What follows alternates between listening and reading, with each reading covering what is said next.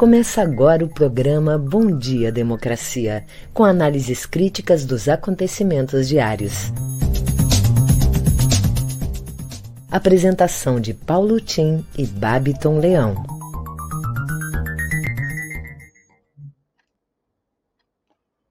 Bom dia, democracia. Bom dia, democratas de todos os quadrantes do Brasil. Bom dia, internautas que nos seguem. Bom dia, colegas de trabalho. Hoje meio friozinho por aqui. Tive que tirar de novo, sobretudo, do armário, porque não está como eu queria. Imaginava que já estávamos na primavera. Oito horas em Brasília. Esperamos, nesse mês, a abertura do impeachment de Bolsonaro. Hoje é dia 4 de outubro, outubro rosa, toda atenção ao câncer de mama. Não digo apenas das mulheres, porque os homens, embora excepcionalmente, também padecem dessa enfermidade. Mas ontem, dia 3, foi o dia de cuidados também com as abelhas, considerado o animalzinho mais importante do universo porque responsável pela polinização e pela revivificação de toda a biodiversidade que nós temos. Enfim, cuidemos das nossas abelhas. Nesse mês, conheceremos também o relatório da CPI, em torno do dia 20, pelo que está anunciado. E com os reforços das ruas, renovadas esperanças de abertura do impeachment. Rio Grande do Sul tem manifestações em mais de 40 cidades. Em Porto Alegre, uma multidão, perto de 100 mil pessoas, fora Bolsonaro. Aos poucos, mais gente chegava em Porto Alegre ao ato e grupos vieram de outras partes das cidades. Entre eles, artistas que estavam reunidos nos sindicatos municipários e intervenções artísticas foram feitas durante a caminhada. Também veio em marcha até a concentração militantes, e eram em marcha militantes do movimento dos trabalhadores sem teto MTST, que estão tocando a cozinha solidária da Zenha. Caminhada começou por volta de 16h20, passando pela rodoviária, túnel da Conceição, em direção ao Largo Zumbi de Palmares. Durante o ato, a reportagem do Brasil de Fato, que tem várias matérias que eu hoje trago a vocês, conversou com alguns manifestantes. A presidente da União de Negros para a Igualdade, um negro RS, Elisa Regina Gomes de Vargas, destacou que, apesar da preocupação por conta da pandemia ainda em circulação, os integrantes do movimento decidiram se somar ao ato. Aspas, nós, negros e negras, somos os primeiros que perdem o emprego, que não entram nas estatísticas. Somos aqueles que não têm como ficar em casa. Os trabalhos que sobram para nós são aqueles que não podem ser feitos online, disse ela, frisando que não dá mais para aceitar um presidente que tem em política de Estado o extermínio. Palavras de Elis Regina Gomes de Vargas. Diz, termina também a favela está vindo para a avenida para dizer também fora Bolsonaro, chega de morrer, chega de morrer pelas esquinas, pela mão do Estado, de fome, chega de morrer sem perspectiva e sem nenhum futuro, completou ela. Bem, matérias do Brasil de fato. Atos contra Bolsonaro ocorrem em mais de 40 cidades do Rio Grande do Sul. Ato na Avenida Paulista, esquerda resgata a bandeira do Brasil, ela é nossa diz manifestante. Outra matéria do Brasil de Fato destaca que atos contra Bolsonaro ocorrem em todas as capitais e movimento ganha amplitude.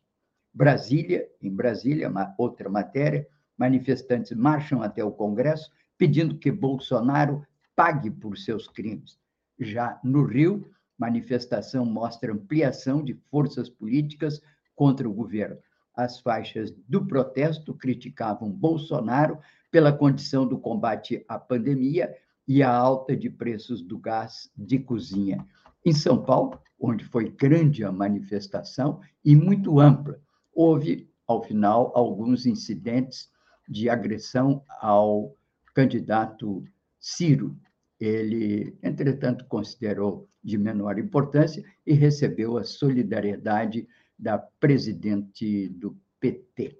Bem, aqui trago para vocês hoje também uma entrevista do Vladimir Safatli, ontem mesmo, avaliando a conjuntura nacional, o que, segundo ele, são as claudicações da esquerda nesse processo. Bem, como fazemos aqui diariamente, estamos abrindo Bom Dia Democracia, parceria do Comitê em Defesa da Democracia, Jornal Brasil de Fato e Rede Soberania, com apoio da CUT Rio Grande do Sul e a Durg Sindical. Eu sou Paulo Tim e registro todos os temas aqui tratados e respectivos links no meu Facebook. Você pode consultar, Paulo Tim. E conto nesse programa com a valiosa colaboração do radialista Babiton Leão, ao que eu dou um bom dia e passo a palavra para nos trazer as manchetes de hoje. É bom dia, democracia. Bom dia, Paulo Tim. Bom dia para toda a nossa audiência. Desejando uma ótima semana para todo mundo, começando agora nessa segunda-feira, dia 4 de outubro. Bom, vou trazer agora algumas das principais manchetes do dia. No G1, o Brasil registrou 237 mortes por Covid-19 nas últimas 24 horas, totalizando 597.986 óbitos desde o início da pandemia. Médicos narram pressão da Prevent Senior por alta antes da hora para liberar leitos. Documentos revelam que mais de 330 políticos e empresários tinham offshore em paraísos fiscais. Queiroga testa negativo para a Covid e deve voltar ao Brasil. Na CNN Brasil. O governo prevê fundo para combustíveis sem dividendos da Petrobras. Gilmar Mendes suspende perda de direitos políticos para atos culposos em improbidade. O Brasil recebeu ontem quase 3 milhões de doses da Pfizer. No Estadão, o Ministério da Saúde nega certificado para quem tomou AstraZeneca e depois Pfizer. Jornal Brasil de Fato. PSB se torna peça-chave para 2022, mas terá que resolver divergências ideológicas internas ministro Paulo Guedes e presidente do Banco Central movimentaram empresas fantasmas em paraíso fiscal. Empresa internacional destaca protestos massivos por impeachment de Bolsonaro. Folha de São Paulo. Governo Bolsonaro anula anistias e suspende busca por desaparecidos políticos. No nosso programa de hoje, teremos a participação da advogada e coordenadora da bancada do PT na Assembleia Legislativa, Mari Peruso, que vem conversar conosco sobre a agenda da Assembleia nesta semana.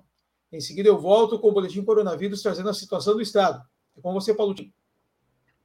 Obrigado, Babton. Bom, destaco nessas manchetes a capa dos principais jornais do país. Capa de o Globo. Frete dispara e comércio improvisa para garantir Natal abastecido.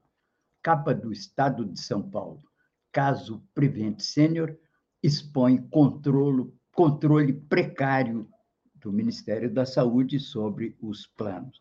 E a Agência Nacional de Saúde deverá ser chamada, destaco eu, na CPI para explicar essa precariedade e esse lapso, enfim, sobre a Prevent Senior. Capa da Folha de São Paulo. Marinha poupa altos oficiais, mas pune subalternos. Aproveito para trazer aqui as principais matérias da revista Piauí e destaco nelas o mantra do negacionismo namastê, no qual João Batista Júnior, jornalista, analisa como os praticantes de um, de um estilo de vida supostamente saudável recorrem à desinformação e recusam a vacina. São vários eh, praticantes de, enfim, que se chama de vida saudável, entre eles a prática do yoga, a prática de outras é, atividades né, e tipos de alimentação saudável, que tendem a desenvolver uma espécie de rejeição ao uso de vacinas. Mas é uma matéria muito bem feita e recomendo a todo mundo. Outras matérias que estão no Piauí desse mês 34 offshores para cada virgem. Ainda sobre esse assunto, destacado nas manchetes pelo Babiton, em que o ministro, que é o ministro Guedes, e o presidente do Banco Central foram, é, não diria flagrados, mas foram, enfim, vistos como detentores não apenas de aplicações, mas são proprietários de offshores nas, em, vários, vários paraísos fiscais. Isso não é propriamente ilegal.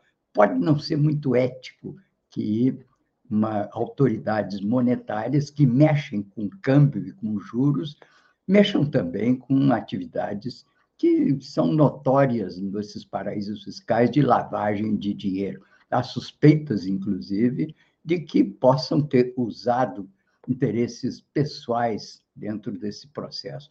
Isso vai rolar muito. Mas trilhões, crimes e segredos. Documentos inéditos revelam que políticos e funcionários públicos de 90 países, 35 presidentes da República, guardam dinheiro em paraísos fiscais. Criminosos, bilionários e celebridades também integram a lista. Paulo Guedes, entre eles com que se paga para abastecer 50 gols, carros gols com etanol em São Paulo, é possível abastecer só 40 no Rio de Janeiro. Estou aqui destacando as matérias da revista Piauí desse mês. Há cinco anos, com o preço de quatro cestas básicas em São Paulo, dava para encher com gasolina o tanque de 10 gols. Hoje só dá para abastecer oito. Não temos tempo a perder Estamos às vésperas da 26ª Reunião Mundial sobre Mudanças Climáticas e ainda insistimos em encaminhar rumo à destruição ambiental. Também Foro de Teresina, tempestade de areia sobre o Planalto. O podcast da revista Piauí discute os principais fatos da semana e incorporamos aqui entre os nossos podcasts que sempre divulgamos todos os dias. Aliás, aproveito para trazer o podcast de hoje do Globo G1, que mostra, enfim, a importância de certos temas à mídia nacional e trata exatamente do clima onde estamos seis anos depois de Paris. O histórico acordo de 2015 do clima firmado por mais de 190 países, pretendia reduzir emissões de gases de efeito estufa a um patamar capaz de conter o aumento da temperatura. Nada aconteceu e a temperatura da Terra escala em uma velocidade sem precedentes. Esse podcast, como sempre, comandado pela jornalista do G1, Renata Lopretti. O café da manhã traz na sua, no seu podcast, que é do grupo Folha UOL, as apostas da ciência em remédios para tratar a Covid. Farmacêutica americana anunciou comprimido que pode reduzir risco de morte em 50%. Oxalá, estamos todos torcendo para que isso aconteça, e isso vai reforçar sobremaneira a imunização do planeta. Bom dia 247 do portal 247, Renan fala sobre a reta final da CPI e que deverá redundar, é, resultar no dia 20 na apresentação desse relatório final. Aproveito então já para ir trazendo algumas das notícias mais importantes que temos aqui no país e no resto do mundo. No Afeganistão, destaco um documentário, muito bom documentário, que foi levado à tela pela CNN, pela, pela, sim, pela CNN Produções Especiais, que traz a guerra entre Estados Unidos e Afeganistão, a mais longa guerra, CNN é, nacional. E também eu, eu vi na, na CNN em espanhol. Muito boa matéria, que mostra o despreparo, os erros e fundamentalmente a incapacidade das forças de inteligência nos Estados Unidos para compreender onde é que estavam se metendo. Uma das alternativas que se deram contra num dado momento, que se chama, eles chamam de contra-insurgência, que era a tentativa de transformar combatentes em é, educadores e, eventualmente, empreendedores de mudanças é, na tentativa de formar uma nação no Afeganistão. E os próprios soldados mostram que isso foi um fracasso rotundo. Bem, vamos daqui a pouco trazer mais questões internacionais é, para vocês, mas vamos primeiro ao boletim coronavírus aí com o Babiton em Porto Alegre.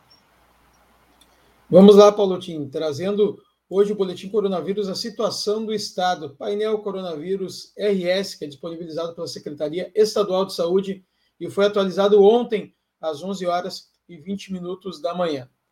Bom, até este momento já tivemos no estado 1.440.854 casos de Covid-19 confirmados.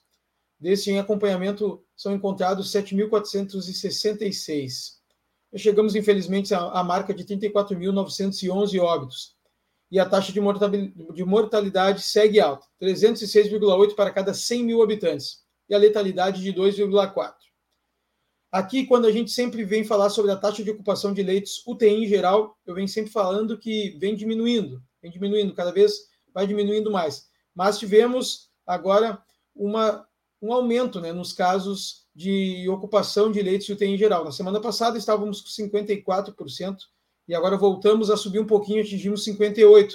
Obviamente que é um número baixo uh, comparado a ele mesmo, né, alguns meses atrás, mas a gente tem que ficar muito, muito esperto com isso, porque voltou a subir. Então, uh, com a vacinação agora tendo a terceira dose para os idosos, porque a gente ainda não tem muito como saber do vírus e a medicina também ainda não sabe, e ainda há uma dúvida de que os primeiros vacinados, os idosos que foram primeiro vacinados, eles já estejam com a imunização já perdendo um pouco de eficácia. Então, agora vamos ter que ficar de olho, prestar bastante atenção. Está subindo, então, no estado subiu um pouquinho a ocupação de leitos de UGI, em UTI, perdão, e isso, claro, a gente tem que ficar em alerta. Bom, o nosso boletim coronavírus de hoje fica por aqui. Em seguida, eu volto com as notícias locais. É com você, Paulo Tim. Muito bem, obrigado. Bem, no Brasil, estamos chegando aos 600 mil óbitos por Covid. Mas o presidente da República acha que a culpa toda é dos governadores e prefeitos. Ele simplesmente se considera isento de qualquer responsabilidade. Mas, na verdade, a CPI vai evidenciar responsabilidades, inclusive criminosas, desse processo. Aguardemos o dia 20. E estamos já perto, em torno de 91 milhões de vacinados estamos aí nos aproximando dos 45% da população que já tomou as duas doses ou aquela dose única. É pouco ainda, não é não é muito, não, não, eu diria, não é pouco, mas não é o suficiente para que possamos entrar no Réveillon e nas, nos festejos carnavalescos logo a seguir, com a serenidade que parece demonstrar o prefeito do Rio de Janeiro, Paz, porque temos que ter uma situação de 70% da população vacinada. E mesmo assim, deveríamos ou deveremos manter cuidados especiais. Nós podemos correr o risco de entrar numa oba-oba do Réveillon até o Carnaval e abrirmos o mês de março com uma um retorno de outras variantes da pandemia, o que é um risco. O melhor, o cauteloso, seria aguardar mais um ano, até inclusive que essa medicação que se anuncia já de uma empresa americana estivesse disponível no mercado. A ânsia pelo divertimento e pela saída, muitas vezes ela pode significar um risco muito grande e pode significar o retorno da pandemia com a, com a força que inimaginável. Bem, esses são os assuntos naturalmente ligados à pandemia e também ligados à CPI, porque uma longa entrevista ontem do senador Aziz, ele na Globo News, ele declara que realmente se sente surpreso com o que escutou sobre a Preserve Service em São Paulo, mas demonstra uma certa preocupação para que, enfim, não, não sejam prejudicados os segurados, porque a Preserve tem, parece que tem cerca de 600 mil pessoas seguradas no seu sistema de saúde. É um plano, além do sistema hospitalar, ela é um plano de saúde também, e um plano de saúde relativamente mais barato do que os outros, o que faz com que haja muita afluência, muita preferência. Vários amigos meus têm esse plano em São Paulo. É importante que se faça, nesse caso com a Preserve, o que não fez o juiz Moro com as empresas brasileiras cujos titulares foram indiciados por corrupção, malversação de recursos, corrupção do sistema político. É importante que se tome providência no sentido de garantir o funcionamento da empresa. A primeira medida para isso seria exigir da justiça o afastamento imediato da direção e a criação de uma ou uma intervenção ou uma diretoria substituta encarregada de manter os serviços e manter a empresa funcionando. Esses são os riscos, naturalmente, desses processos judiciais quando afetam ou empresas de grande importância estratégica para o país, como era, por exemplo, eram as construtoras, como agora é o caso de uma empresa que tem uma importância social muito grande, porque atende serviços de saúde. Bem, essas são preocupações que todos nós temos com essa questão da Preserve Service. Esse período é, que se abre essa semana, a CPI vai escutar, já falei aqui, a Agência Nacional de Saúde. E a grande pergunta é essa: estava dormindo? Ela estava repousando? enquanto acontecia tudo isso, não só nesse sistema, parece que em outro, é o caso também aqui da Brigada Militar do Hospital, cujo, cujos, cujas pesquisas não devidamente cadastradas e autorizadas foram reveladas pelo jornal matinal. Bem, esses são os principais assuntos ligados à CPI Covid. Vamos agora às notícias locais em Porto Alegre com o Babton.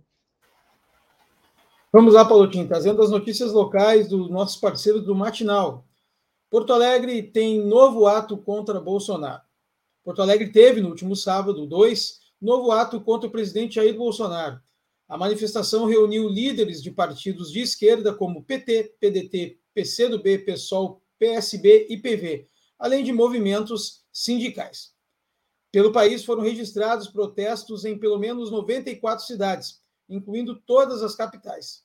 Esse foi o sexto ato marcado pela esquerda em nível nacional. Ocorreu um pequeno avanço na presença da direita nesses protestos, mas analistas veem dificuldades na unificação. Em entrevista ao Next Jornal, o sociólogo e cientista político Antônio Lavareda avalia que o mote das manifestações tem sido principalmente manter o governo sob desgaste, já que o impeachment, conforme sinaliza o presidente da Câmara Arthur Lira, tem poucas chances de se concretizar. Reajuste do piso dos professores já causa embate entre governo e sindicato. O governador Eduardo Leite disse que o Estado não tem condições de garantir o reajuste de 31,3% previsto para os professores. Na sexta-feira, ele afirmou que o atraso nos salários dos servidores será inevitável caso o índice não seja revisto. Os 31,3% também preocupam a Confederação Nacional dos Municípios, que vê chance de colapso na conta dos municípios e descumprimento da lei de responsabilidade fiscal. Já entidades ligadas ao funcionalismo criticam a manifestação do governador. Em seguida, eu volto para trazer a programação dessa segunda-feira aqui na Rede. É com você, Paulo Tim. Sem dúvida, sem dúvida. Volto à agenda internacional, porque ainda continua repercutindo na imprensa internacional a, a, a eleição recente na Alemanha e o fato de que Angela Merkel, que ficou 16 anos no poder, se retira do cenário.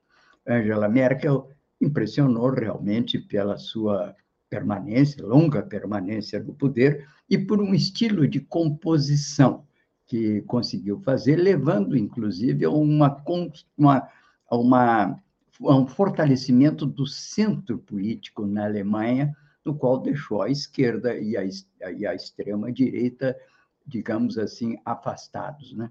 Isso significou a junção no governo do tradicional Partido Social Democrata Alemão. Para os que são mais jovens e conhecem pouco a história da social-democracia, esse é o partido clássico da classe operária na história mundial, quando já desde a, a primeira internacional, já inclusive os grandes ideólogos do socialismo preconizavam a necessidade da organização de um partido que tivesse uma pauta capaz de levar adiante as suas reivindicações. Foi uma época em que o marxismo se sobrepôs ao anarquismo, que até então dominava as correntes políticas no movimento operário e popular europeu. O Partido Social Democrata tem, portanto, uma grande tradição política no seio das classes populares, eh, na Alemanha, sobretudo. Em outros países, ele tomou outros nomes, como Partido Socialista Francês ou Partido Trabalhista Inglês. E essa social-democracia se projetou na Rússia também, já naquela época, antes de 17. E lá havia o Partido Social-Democrata Russo. Esse Partido Social-Democrata Russo, ele vai em última análise, depois romper com a social-democracia em razão de uma estratégia de assalto ao poder e de construção do socialismo com a, com a construção da União Soviética. Isso levou a um estranhamento entre essas duas correntes, um estranhamento muito ruim, que culminou, enfim, numa dissociação absoluta no pós-Primeira Guerra, e quando se construiu a República de Weimar, com base no Partido Social Democrata Alemão, e isso levou a um, a um, a um afastamento que foi importantíssimo em 1933, porque comunistas e social-democratas não se, não se encontraram mais e não conseguiram construir alianças, o que contribuiu sobremaneira para a vitória do Hitler em 1933. Só conto isso porque é importante esse movimento da Angela Merkel em direção à social-democracia, muito embora essa social-democracia de hoje já seja também uma social-democracia transformada.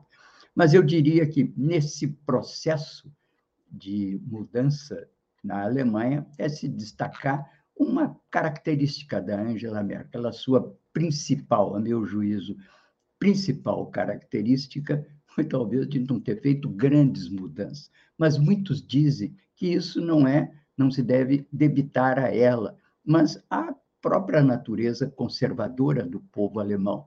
Isso me lembra um pouco uma, um lema tradicional aqui no Rio Grande do Sul dos positivistas, à época de Borges de Medeiros, e principalmente o prefeito José Montauri, que ficou quase 30 anos na prefeitura de Porto Alegre, cujo lema era mudar conservando. A Angela Merkel teve um pouco disso, com essa, é, com essa montagem de um, de um sólido centro, na verdade, não fez grandes transformações. E se lamenta, inclusive, que ela não tenha tido mais atenção ao sul da Europa, que eram países de menor nível de desenvolvimento e que estavam a exigir da Alemanha uma política de compensações à sua integração nessa rígida e neoliberal é, União Europeia. A União Europeia é, aliás, uma pérola do neoliberalismo, pela sua parafernália sobreposta aos Estados de exigências, como se fosse uma constituição econômica que se sobrepõe aos interesses populares e nacionais de vários Estados. Muitos dos países do Sul capitaneados inclusive pela Grécia, hoje exigem um plebiscito para uma revisão constitucional da União Europeia. Vamos ver como é que a Alemanha vai se comportar diante disso. Mas chamo a atenção de um excelente documentário que passou na Band News nesse fim de semana, que deve estar disponível provavelmente aí ou na internet ou na própria Band News. Meus cumprimentos pela, pelo excelente documentário que faz. Bem, esses são assuntos naturalmente de interesse internacional, mas que se refletem no Brasil, porque certamente esse novo governo, capitaneado por um social-democrata, com uma sólida aliança ambiental. Angela Merkel, inclusive, é de ressaltar que ela fechou, e foi uma determinação muito rápida que ela teve de fechar as usinas nucleares depois do acidente de Fukushima. E esse novo presidente, novo primeiro-ministro social-democrata, terá os verdes como aliados e certamente se estranhará muito com a política ambiental do presidente Bolsonaro. Mais uma razão, portanto, para o isolamento do presidente Bolsonaro no cenário, no cenário internacional. Bem, o outro assunto que tem internacional, mas que tem repercussões no Brasil, foi a publicação dos Pandora Papers. E isso foi levado ao ar e circula em todas as redes do mundo um conjunto de informações sobre quem tem aplicações e quem é o dono dessas offshores em paraísos fiscais. Nada menos de 35 é, é, líderes é, internacionais, presidentes ou primeiros ministros de alguns países ocidentais. É preocupante porque isso rebate aqui no Brasil, vez que os Pandora Papers mostram que pelo menos duas autoridades brasileiras, que é o ministro Paulo Guedes e o presidente do Banco Central, são donos de offshores. E chega a mostrar também várias movimentações feitas pelo ministro Paulo Guedes no, nas suas contas, ora para a Suíça, ora voltando para Ilhas Virgens. O ministro, através de nota, diz que isso é perfeitamente legal e que está devidamente declarado no Banco da Receita Federal. O mesmo diz o presidente do Banco Central, que inclusive informa que fechou as suas operações, mas não disse que foi 15 meses depois de ter assumido o banco. Portanto, não se trata tanto de saber se isso é legal ou não é legal, mas é algo que naturalmente choca a opinião pública nacional e tem implicações políticas. Afinal, são duas das maiores autoridades do país e que são, digamos assim, movimentadores. Na verdade, o nome disso é especulação. São processos que muitas vezes ultrapassam os marcos legais e acabam servindo como instrumento de lavagem de dinheiro, da corrupção, do narcotráfico, ou mesmo entende, de grandes lucros de grandes bilionários. É sabido que foi exatamente na crise econômica que se fortaleceram grandes grupos empresariais. Chamei a atenção aqui na sexta-feira que, enquanto a população mais pobre disputa um pedaço de osso no baú dos ossos, entende, dos frigoríficos, as quatro empresas maiores de produção de proteína no Brasil aumentaram o seu patrimônio acionário em 70 bilhões de reais. Isso é naturalmente um, um absurdo, é um valor que, que fica completamente fora de qualquer raciocínio moral. Portanto, essa questão dos papers, dos Pandora Papers, ela vão bater no Congresso Nacional e certamente trarão implicações. Já, inclusive, abalando um ministro da Fazenda extremamente debilitado pela sua incapacidade de retomar o, o crescimento econômico no país, de retomar os investimentos, sabendo-se, inclusive, que há uma fuga de dólares no Brasil nesse período. Portanto, é de se esperar que isso desemboque, quem sabe, numa CPI ou de explicações ao Congresso Nacional. Os líderes da oposição deverão entrar com pedido de investigação ainda hoje na Procuradoria-Geral da República contra Paulo Guedes e Roberto Campos Neto. Em nota, enfim, eu digo tudo, é, é, os, essas autoridades dizem que está tudo legal. Vamos ver o que, que a Procuradoria revela e como isso vai repercutir no Congresso Nacional. Bem, vamos então agora ouvir a doutora Mari Perusso, que toda segunda-feira nos traz a agenda da Assembleia Legislativa e os principais temas lá debatidos e que nos preocupam. Bom dia, Mari Perusso. Prazer vê-la de novo. Bom dia, Tim. Bom dia a todos e todas. Bom dia, democracia. Bom, é, nós estamos muito. É, faltou a palavra, esta hora da manhã. A questão da Corsã, ela continua sendo o centro das nossas atenções na casa, das bancadas de oposição e vários parlamentares da base do governo. A notícia da última semana é, demonstra como está sendo gerado o processo de venda desta empresa superavitária. Se formou é, uma empresa, tem denúncias no jornal do, do, da, pela Giane Guerra, na Zero Hora, uma empresa nova que vai tratar do saneamento, né? uma empresa nova que é, vai se criar em cima né, desse processo é, da privatização da Corsã. Então, isso é uma péssima notícia, tudo que a gente vem falando, né, que é uma questão de mercado, passar um plano de expansão pronto, a Corsã tem 97% já de água tratada, mais de 50% de esgoto tratado e estão sofrendo esse saque contra o Estado. É, isso se confirma muito porque também a Equatorial, que vai ser chamada na Assembleia Legislativa para prestar esclarecimentos, anuncia é, o aumento da energia. Acabou de comprar a CED e está propondo o aumento de energia. É, se não bastasse já o gás, os combustíveis e tal. É, também um ponto muito grande de atenção é a questão do da lei, a LOA, Lei de Orçamento para o ano que vem.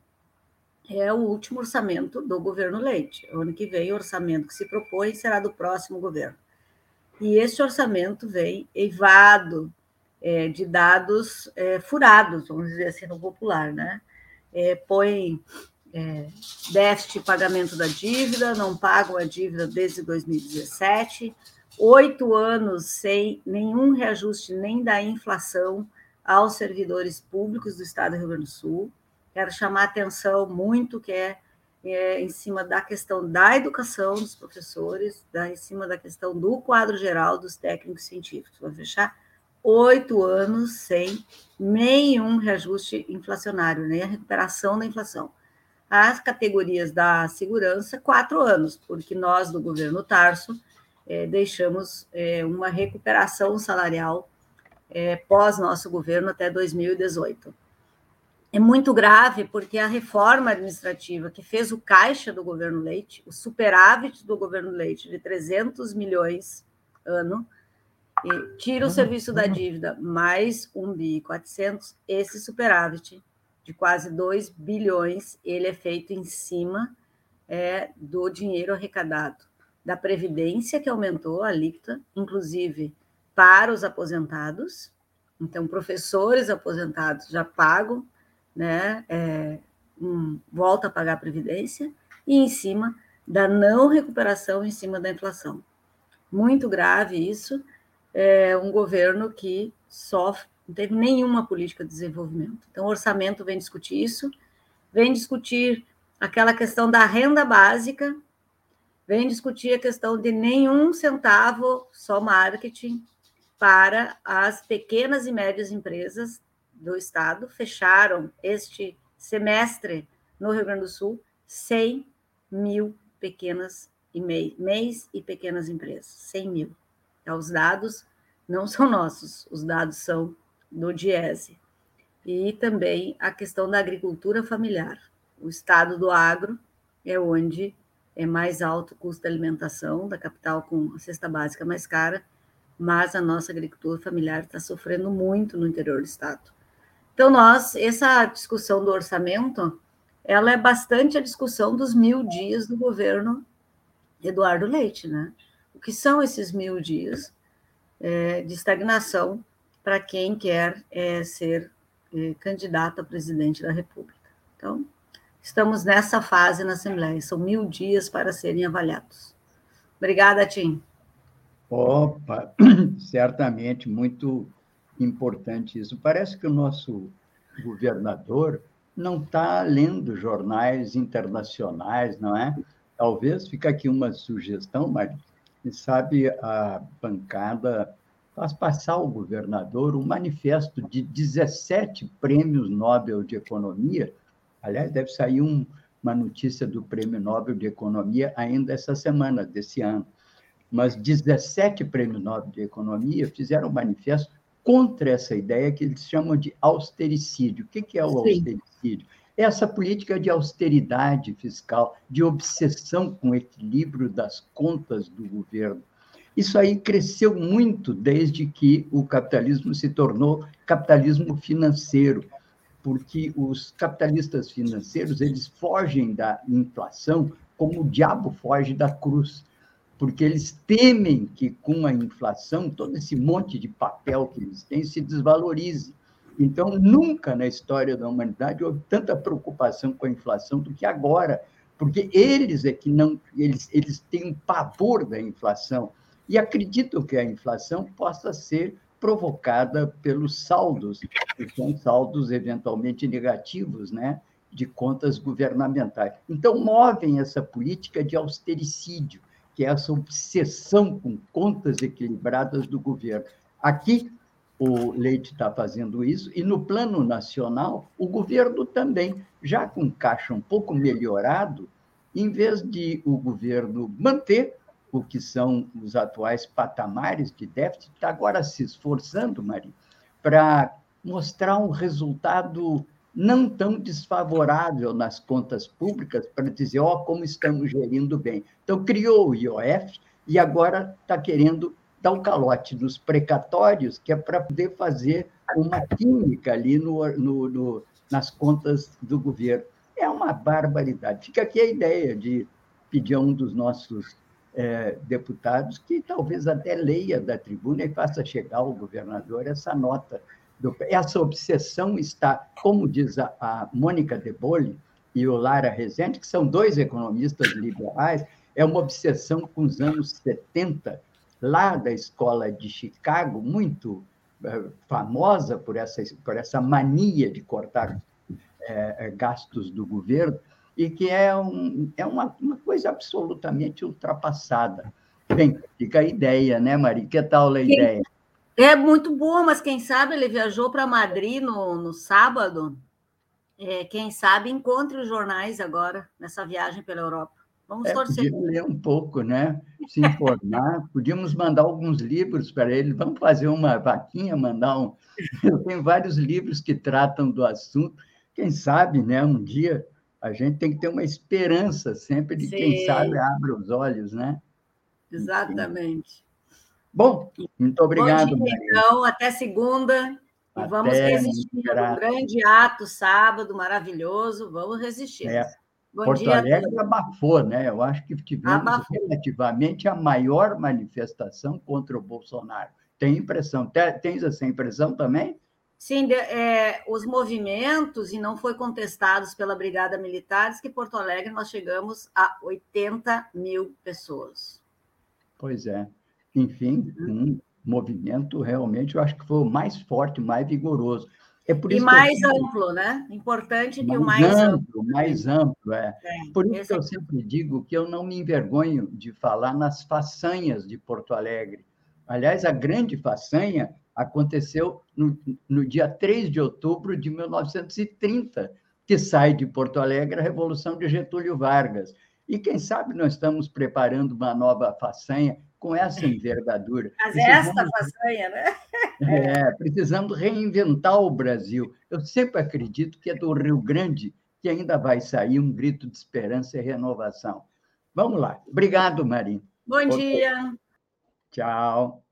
Bem, Apenas aqui, antes de passar para o Babiton, para as atrações do dia, aproveitando as notícias locais, aqui está hoje o Jornal Matinal. Diz o Jornal Matinal no seu lead editorial: dobrar a população de um bairro é uma mudança e tanto, seja para qual for. O impacto talvez seja ainda maior quando se trata do centro. E é exatamente isso que a prefeitura quer fazer em Porto Alegre a partir de um projeto protocolado uma semana na Câmara. O matinal ouviu governo e especialistas para entender o impacto do projeto e as críticas à proposta. Também destacamos da edição de hoje os novos atos contra o presidente na capital, o impasse sobre o reajuste dos professores e o cenário indefinido da eleição para governador a um ano do pleito. Traz também o jornal matinal a previsão do tempo para Porto Alegre hoje. Semana começa com sol entre nuvens na capital. Esfria um pouco, eu que eu digo aqui, com temperaturas entre 13 e 21. No litoral temos 14 graus. Bem, vamos então agora com Babiton às atrações da rede Estação Democracia de hoje. Vamos lá, Babiton. Vamos lá, Paulo Tim. Vamos aqui falando dos programas que tem para acontecer hoje aqui na rede. E começando logo cedo, depois do almoço, agora que já virou costume da nossa audiência, em acompanhar conosco o Espaço Plural Debates e Entrevistas, que acontece das 14 às 15 horas. E hoje, para abordar os mil dias do governo Leite, nós vamos receber o presidente estadual do PP, Celso Bernardi, o economista professor da PUC-RS, ex-presidente da FEE, Adalmiro Marchetti, e o deputado estadual do PT, Jefferson Fernandes. A apresentação do Espaço Plural é da jornalista da Rádio Com Pelotas, Clarissa Hennig, e do jornalista aqui da Rede, Solon Saldanha. Das 14 às 15 horas, então, Espaço Plural Debates e Entrevistas. Você pode acompanhar por todas as nossas redes sociais e também pela nossa rádio, estaçãodemocracia.com. E depois, mais tarde, como também já é costume, nas segundas-feiras, às 19 horas, temos o programa Farol Literário, é um programa de incentivo às letras promovido pela Casa do Poeta Brasileiro e Casa do Poeta Latino-Americano. Ele é apresentado pelo Paulo Tim e acontece todas as segundas-feiras às 19 horas. E o programa uh, Farol Literário também é realizado pela Casa do Poeta do Vale do Mampituba. Então, te programa, fique conosco e, claro, ajude a divulgar essa ideia. Assine o canal, ative o sininho e fique, nos ajude, na verdade, cada vez fortalecer mais a rede. É com você, Tim. Ok, muito bom. Barton, eu não posso deixar de falar que hoje é um dia muito especial para os bichinhos de estimação, os pets, né? e porque hoje é o dia da, da, da, da, do, do, da adoção desses pets, desses pequenos animais. É o dia 4 de outubro, Dia Mundial dos Animais. Por isso que eu comecei também abrindo esse programa hoje falando das abelhas. As abelhas podem não ser de estimação nem criadas em casa. Agora também há uma abelha sem ferrão que está sendo, pelo menos, estimulada nas suas colmeias perto das residências, porque elas são inofensivas. Mas o 4 de outubro, o Dia dos Animais, é a mesma data em que se festeja o dia de São Francisco de Assis. Pois esse santo é o protetor dos animais e sempre se referia aos bichinhos como irmãos. Irmão Fera, irmão Loa, irmão Sol, Leoa, irmão Sol, irmão Lua. Aliás, há um filme do Pasolini, Irmão Sol, Irmão Lua. E Assis também sempre se referia com a maior ternura a todos esses elementos da natureza, né? expressões comuns na fala do santo. São Francisco de Assis viveu na Itália entre os séculos 12 e 13. Durante a juventude, levava a vida como um rico filho de comerciante. Converteu-se, passou a trabalhar com um grupo de discípulos que ficaram conhecidos como os franciscanos todos devotos da pobreza evangélica, uma das ordens, talvez, das mais respeitadas que temos na Igreja Católica de Roma. Ele. É Quem que é? Não, Papa, ele, ele não é jesuíta? Não, Papa é franciscano. E como é que eu não sabia disso? Que coisa.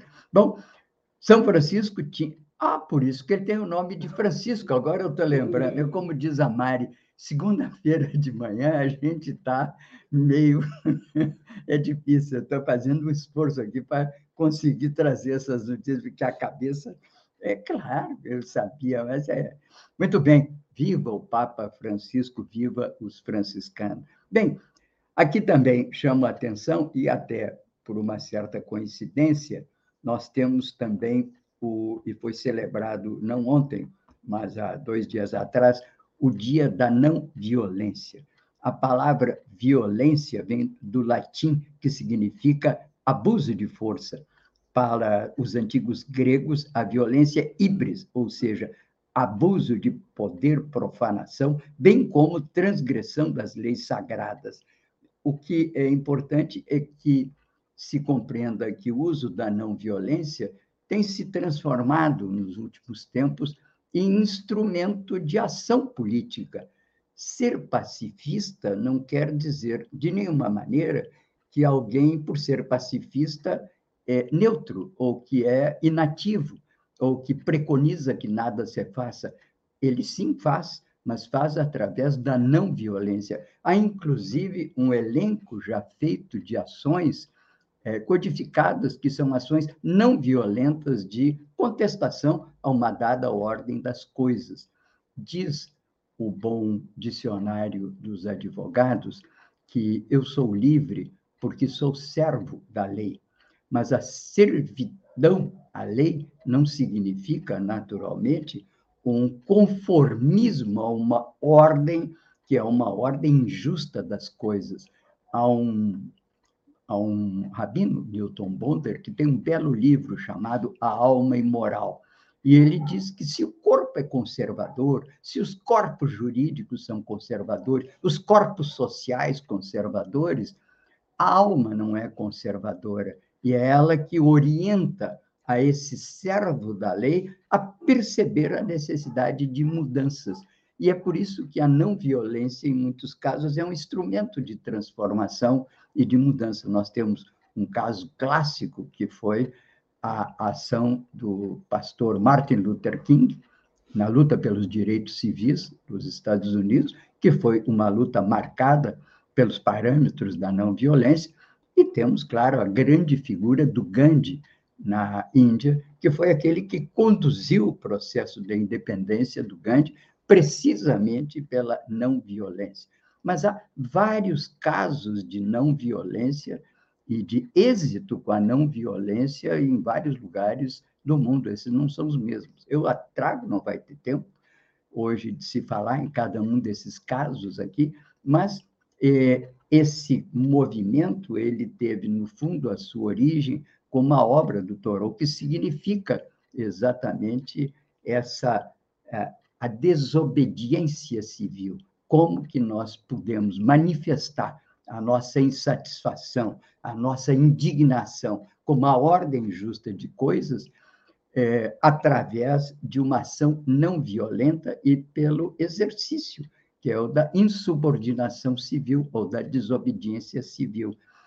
É importante que nos Estados Unidos esteve um reflexo grande nos anos 60, com aquela prolifera, proliferação do movimento hippie, do paz e amor, que aqui no Brasil já deu até resultados eleitorais positivos, né, com Lulinha, paz e amor. Não sei se ele vai reeditar isso, mas não poderia deixar de mencionar esse momento em que eh, se se comemora, se celebra internacionalmente essa ideia da não violência como um instrumento de desobediência civil e de afirmação de uma indignação com uma certa ordem de coisas. Mas, bem, é, também chamo atenção para o fato de que, no dia de ontem, em 1930, Porto Alegre deu início à Revolução de 30 sob o comando do seu governador Getúlio Vargas, tendo conseguido uma grande eh, consagração interna de forças que tradicionais do Rio Grande do Sul, eh, oriundas de, de, de lutas tradicionais que ainda há pouco tempo eclodiam na década de 20, entre 23 e 25, tivemos a guerra entre maragatos e chimangos, mas o Getúlio Vargas consegue unir essas forças todas, subir ao Rio de Janeiro, a partir de Porto Alegre, houve escaramuças na cidade, há inclusive o registro de algumas poucas mortes. É, é curioso, porque a Revolução de 30 foi uma revolução que mudou radicalmente o país de um, uma economia primário exportadora, voltada à exportação de café, algodão, cana e, e açúcar, passou a ser uma economia crescentemente voltada para o interior de si própria, fazendo do mercado interno um mecanismo de estímulo ao investimento produtivo e, portanto, às mudanças econômicas. A economia brasileira cresceu vertiginosamente, uma média de 6,5% nesse modelo, e era o que se dizia né, que era um crescimento inusitado. Hoje diríamos assim, foi a China do século XX, crescemos 6,5% entre 1930 e 1980, fazendo uma mudança estrutural, não só na economia, mas na fisionomia das nossas cidades, que passaram a ser, digamos assim, o principal reduto da população brasileira. Naquela época, tínhamos em torno de 35, 40 milhões de pessoas, fomos fechar o século com 200 milhões de pessoas, localizadas, sobretudo, nas cidades, e com uma presença nas economias mundiais, já desde essa época, entre as dez maiores economias do mundo. Aliás, por falar em economia, eu sempre chamo a atenção disso. O problema do Brasil não é economia forte, é uma sociedade oligárquica que não transfere os benefícios desse dessas benesses econômicas para a sua população. Em última análise, é a matriz colonial que foi já assim designada na década de 1930 pelo Caio Prado Júnior. A matriz colonial, o que, que era? A grande propriedade. Continuamos. Concentração brutal da propriedade no Brasil. Não é a renda que é concentrada, é a propriedade. E eu sempre digo o caso do mercado financeiro. 200 pessoas controlam cerca de 10 trilhões de reais, aplicados a 30% ao ano, com uma renda anual de 3 bilhões de reais. Vamos para os paraísos fiscais fazer a festa, né? Dizia o Caio Parado Júnior, outro elemento, além da grande propriedade, é essa, essa obsessão pela produção para o exterior, produzir tudo para fora. E agora, com esse desenvolvimento do agrobusiness, essa ideia alimentada pelos liberais desde sempre, desde o século XIX, volta a dominar no Brasil, achando que isso será suficiente para mover uma sociedade que tem mais de 200 milhões de habitantes. O terceiro, o trabalho, que antigamente era o trabalho forçado, escravizado, hoje é o trabalho reprimido é um país que tem 120 milhões de pessoas ganhando até um salário mínimo. Ora, isso é impraticável. Portugal, que tem um tamanho do terço da economia do, do Rio Grande do Sul, tem um salário mínimo de R$ 4.500. Não é um problema de produtividade, é um problema de natureza histórico-política. Bem, vamos ficando por aqui hoje, enaltecendo o 3 de outubro de 1930 como a maior façanha de Porto Alegre em todos os seus tempos, que é uma façanha do povo gaúcho. Bem, aqui vamos encerrando, agradecendo a doutora Mari Perus, ao Babiton Leão e ao meu amigo Gilmar Santos, aqui responsável pela imagem e som que vocês recebem. Até amanhã, terça-feira, de novo, na mesma hora, com um pouco mais de ânimo. Obrigado. Eu acho que as coisas estão melhorando. Devagarzinho, a gente está vencendo essa guerra. Nossa, é bom demais, né? Ver que as coisas estão voltando ao normal. Mas a gente sabe que não é hora de bobear. Pensar que tudo está resolvido é o maior perigo. A campanha da vacinação precisa continuar. Todo mundo precisa tomar as duas doses. E também seguir com todos os cuidados. Usar máscara. Usar álcool em gel. Lavar as mãos com água e sabão. Manter o distanciamento social. Aí sim a gente vai conseguir controlar esse vírus. Voltar a conviver e ter esperança no futuro. Vamos juntos. Falta pouco. Aguenta aí que vamos conseguir. E a gente vai voltar a sorrir. E o país todo vai voltar a sorrir. Portal da Vacina. É o Brasil todo conectado para pôr um fim na pandemia. Apoio Comitê em Defesa da Democracia e do Estado Democrático de Direito.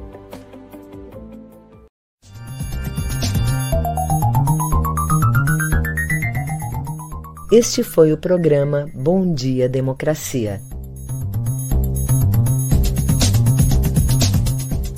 Nos encontramos amanhã às 8 horas.